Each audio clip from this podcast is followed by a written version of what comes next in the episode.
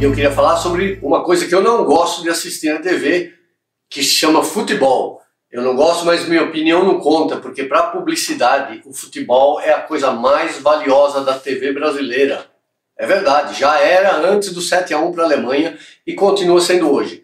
Na semana passada a gente viu que o SBT comprou o direito da Libertadores, uma coisa inédita, né? Inédita, a Globo perdeu um campeonato desse tamanho.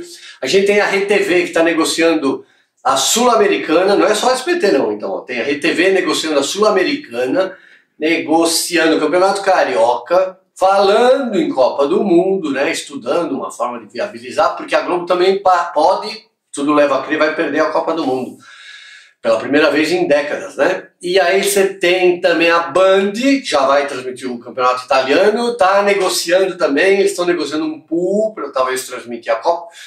Mas por trás de tudo isso, o que eu quero dizer? Que o futebol se tornou o conteúdo mais valioso da TV brasileira. Já era antes, né? Já era em termos de valor, mas agora se tornou uma coisa mais democrática, né? Tudo parece, tudo indica que as emissoras de TV aberta estão encontrando a saída para a pandemia de coronavírus, para toda essa crise que elas enfrentaram financeira, vai começar com o esporte, vai começar com o futebol. A Band também vai lançar o show de relançar o show do esporte, né?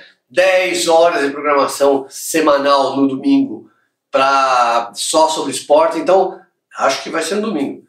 Então, o que é curioso é esse movimento que aconteceu agora, recente, né, na TV aberta. Tem o dedo do governo nisso, tem o dedo do governo nisso.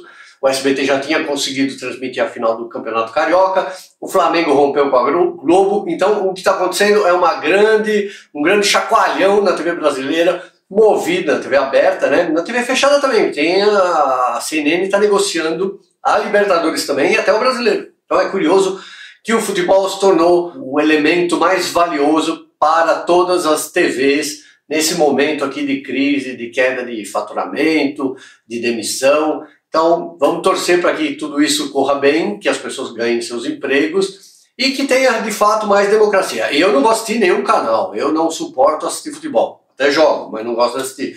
Mas o telespectador médio brasileiro ama futebol, ainda, apesar do 7 a 1.